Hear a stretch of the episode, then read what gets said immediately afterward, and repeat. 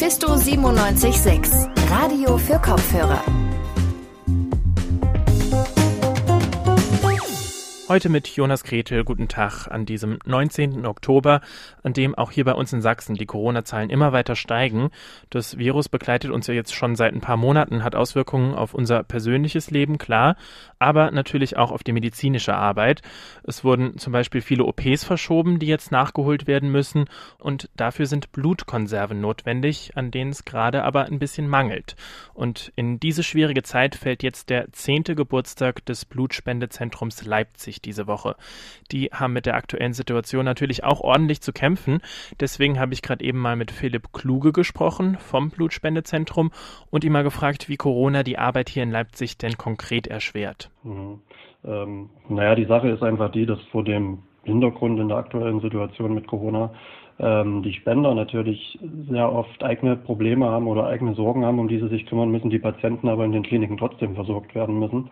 Ähm, das heißt, wir müssen trotz dieser strengen Vorgaben, die wir umsetzen müssen hinsichtlich Hygiene und, und Sicherheit für die Spender natürlich, ähm, darauf angewiesen sind, dass möglichst viele Leute äh, zum Blutspenden und Plasmaspenden bei uns vorbeikommen. Machen das dann weniger Leute? Also gibt es da auch irgendwie Engpässe, zum Beispiel bei bestimmten Blutgruppen wegen der aktuellen Situation? Ähm, das ist wirklich, wie gesagt, diese tagesaktuelle Geschichte, wo nochmal darauf hingewiesen wird, welche Blutgruppen insbesondere ähm, benötigt werden.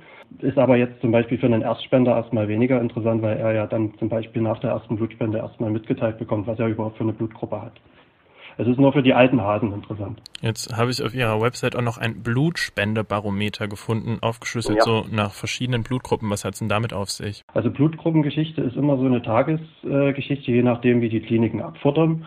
Ähm, wir haben aber, konnten feststellen, dass die Resonanz der Bürger gerade in Leipzig zum Beispiel sehr gut ist äh, und sich alle sehr viel mit sozialem Engagement zeigen und wissen, dass eben die Patienten wie etwa in der Herzklinik hier in Leipzig auf diese ganzen Präparate angewiesen sind. Okay, aber so unterm Strich könnte man jetzt sagen, die Situation ist angespannt durch Corona, aber jetzt nicht so schlimm. Oder ist das ein falsches Fazit? Die Situation ist tatsächlich angespannt, weil eben, wie gesagt, viele Spender trotzdem wegbleiben. Aber wir haben äh, die Resonanz festgestellt, dass viele neue Spender sich engagieren wollen. Und diesen Trend würden wir aber gerne forthalten. Das Problem ist einfach, dass diese ganze Situation jetzt schon sehr lange anhält ähm, und irgendwann die Ausdauer flöten geht. Okay. Jetzt ähm, ist ja dieses Jahr beziehungsweise diese Woche Jubiläum der Blutspendedienst Leipzig, den gibt es seit zehn Jahren. Gehen wir mal kurz in die Geschichte. Blut wurde ja wahrscheinlich oder mit Sicherheit schon vorher gespendet. Warum wurde das Zentrum damals überhaupt gegründet vor zehn Jahren? Ähm, ja, also wir sind normaler, also wir sind angegliedert an das Institut in äh, Chemnitz, an das Institut für Transfusionsmedizin. Leipzig ist aber für uns ein sehr wichtiger Standort, um eben die Regionalversorgung der vielen Kliniken, die wir hier haben, wie eben nochmal als Beispiel das Herzzentrum, sicherstellen zu können. Ähm, deswegen hat man sich entschieden, einfach für die Leipziger Bürger und Bürgerinnen einen festen Anlaufpunkt für Blut- und Plasmaspenden darzubieten. Wie hat sich das Zentrum so entwickelt in den letzten zehn Jahren? Gab es irgendwelche Meilensteine oder, oder sonstige Entwicklungen, die bemerkenswert waren? Ja, gut, wir, wir haben probiert, über, über die Jahre jetzt einen, einen recht aktiven Spenderstamm aufzubauen. Äh, sind auch soweit auf einem guten Weg, ähm, wobei immer mehr Spender natürlich äh, nie verkehrt wären und wir trotzdem sehr zu kämpfen haben, die Versorgung aufrechtzuerhalten. Wir sind allerdings jetzt auch, das muss man dazu sagen, wir waren am Anfang in der Südvorstadt in Leipzig, in der Kali, äh, sind aber jetzt seit 2018 sind wir in der Prager Straße 13. Mhm. Ähm, das Zentrum gibt es trotzdem seit zehn Jahren. In der Zeit konnten Sie wahrscheinlich auch so ein bisschen beobachten, wie die Leipzigerinnen und Leipziger so zum Thema Blutstände überhaupt stehen. Wie hatten sich da die, äh, die Bereitschaft zum Spenden entwickelt in den letzten zehn Jahren? Ähm, in den städtischen Bereichen sind wir eigentlich, also Leipzig hat viele junge Menschen, äh, gerade Studenten gleichen, die, die, die Plasmaspenden und Blutspenden gehen, die sehr offen sind und den anderen oder soziales Engagement zeigen wollen. Ähm, mehr Probleme haben wir fast noch in den Regio, also in den ländlichen Gebieten, wo wir einfach durch den demografischen Wandel ähm, viel weniger Menschen erreichen können, die ihre Blutspende äh, überhaupt abgeben können. Das Thema Corona, das hatten wir gerade eben schon. Normal wäre jetzt vielleicht eine, eine kleine Feier geplant zum zehnjährigen Jubiläum. Das fällt wahrscheinlich dieses Jahr nicht so groß aus, nehme ich an. Ja, also wir können leider mit unseren Spendern jetzt äh, keine Torte anschneiden, obwohl wir uns da sehr gefreut hätten. Ähm, wir bieten trotzdem für jeden Blut- und Plasmaspender gibt es eine kleine Überraschung, unter anderem ein Erste-Hilfe-Set äh, und ein paar andere Geschichten noch. Also wir probieren das Bestmögliche draus zu machen, trotz dieser äh, Vorschriften, die, die wir durchsetzen, die auch wichtig sind, äh, um unseren Spendern aber die höchstmögliche Sicherheit äh, in Sachen Corona bieten zu können. Also zehn Jahre Blutspendezentrum hier in Leipzig. Ohne große Feier, aber immerhin mit einer kleinen Überraschung für alle, die spenden gehen. Philipp Kluge war das und der hat mir gerade eben auch noch erzählt, dass das Blutspendezentrum gerade besonders auf der Suche ist nach Plasmaspenden von Menschen, die schon mal mit dem Coronavirus infiziert waren und jetzt wieder gesund sind. Also wenn das auf euch zutrifft, dann meldet euch doch bitte mal beim Blutspendezentrum. Das ist, glaube ich, ziemlich wichtig. Und wir gehen jetzt mal vom Blutspendezentrum Leipzig nach Berlin-Zehlendorf. Da war letzte Woche ordentlich was los. Ich lese mal gerade vor aus der Lokalzeitung BZ. Wildschweinerei. Keine Sau interessiert sich für den Mexikoplatz. Eine Stadträtin soll sogar getobt haben wie ein wilder Eber, stand da. Und das alles, weil dort in Zehlendorf Wildschweine einen Platz umgepflügt haben. Berlin ist sowas wie die Hauptstadt der Wildschweine. 5000 Tiere gibt es da ungefähr. Und auch hier bei uns in Leipzig dringen die Wildschweine immer tiefer ins Stadtgebiet ein. Bei mir sitzt jetzt Tizian. Du hast dich über die Wildschweinsituation hier in Leipzig informiert. Wie sieht's denn da aus? Wir sind hier noch weit entfernt von Berliner Verhältnissen. Aber die Zahl in Leipzig und Umgebung, die Wildschweinzahl hat zugenommen. Die leben hier aber in aller Regel noch da, wo man sie auch vermutet, nämlich im Wald. Zum Beispiel im Auenwald, dem Rosental oder dem Leutscherholz. Manchmal kommt es aber auch schon mal vor, dass sie einen Abstecher in die Innenstadt machen, wie vor ein paar Jahren in die Fleischergasse im Stadtzentrum.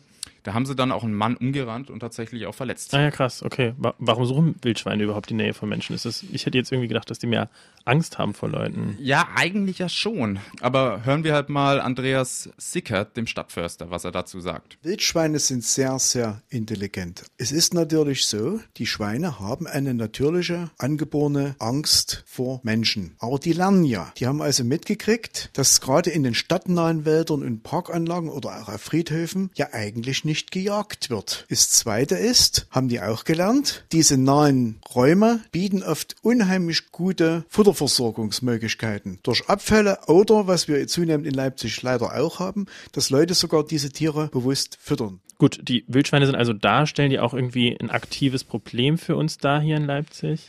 Da muss man differenzieren. Einerseits sind Wildschweine Teil unseres Ökosystems. Und als Teil unseres Ökosystems müssen wir sie als unsere Nachbarn einfach auch akzeptieren. Andererseits können wir sie aber auch nicht vollends ignorieren, denn Wildschweine verbreiten Krankheiten verursachen Wildunfälle, wenn sie über die Straße äh, gehen. Und vor allem, sie zerstören auch gerne mal Vorgärten. Wildschweine buddeln dann die Böden auf, um Würmer zu finden. Und dann kann es auch mal vorkommen, dass ein englischer Garten am nächsten Morgen wie ein Kartoffelacker aussieht. Okay. Last but not least, Wildschweine sind Wildtiere. Grundsätzlich zwar friedfertige Artgenossen, aber wenn die in Panik geraten, dann können sie Menschen auch attackieren und dann wird schmerzhaft. Hm, also gar nicht mehr so ungefährlich eigentlich. Was tut denn die Stadt Leipzig gegen dieses Wildschweinproblem, wenn es überhaupt eins ist? Die Stadt versucht das Problem über zwei Wege zu lösen. Zum einen appelliert sie an die Bürger und Bürgerinnen, Wildschweine nicht zu füttern. Zum anderen bejagt die Stadt die Wildschweine aber auch.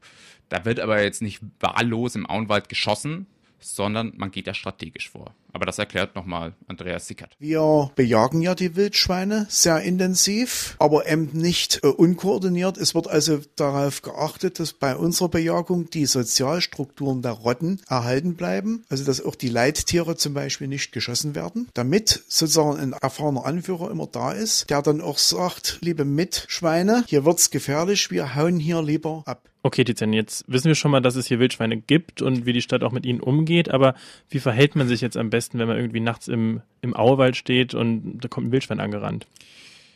In aller Regel verschwinden sie von allein.